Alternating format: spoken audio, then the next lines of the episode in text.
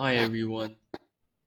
I'm sorry for the long delay in updating this episode, but I've been busy, or at least preoccupied with other things, of which none seem to be very useful to my academic or otherwise career.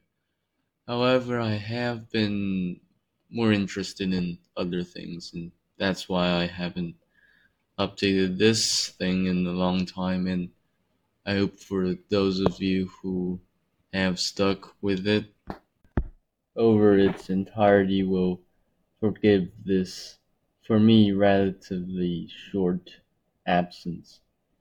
Anyways, school starts in two days, and I'm woefully unprepared for it.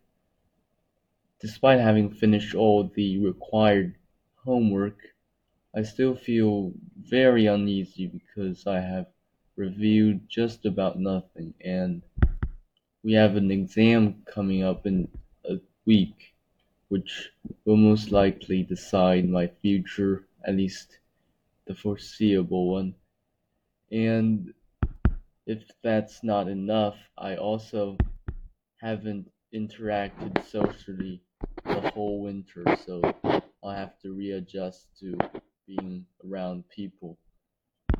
After having spent the whole winter watching shows, sleeping late, waking up late, and having on the whole a terrible lifestyle, I have to adjust that for school which believe me won't be easy. I tried to wake up at 7:30 today and ended up sleeping till 8:30 despite having a ringing alarm clock wake me up at 7:30 and keep waking me up every 10 minutes after that. Once school starts and everything goes back to normal, I might find it myself a bit more endurance and keep on with this diary thing every week. So hopefully this won't be my last episode in this month. Thanks for listening. Have a nice day.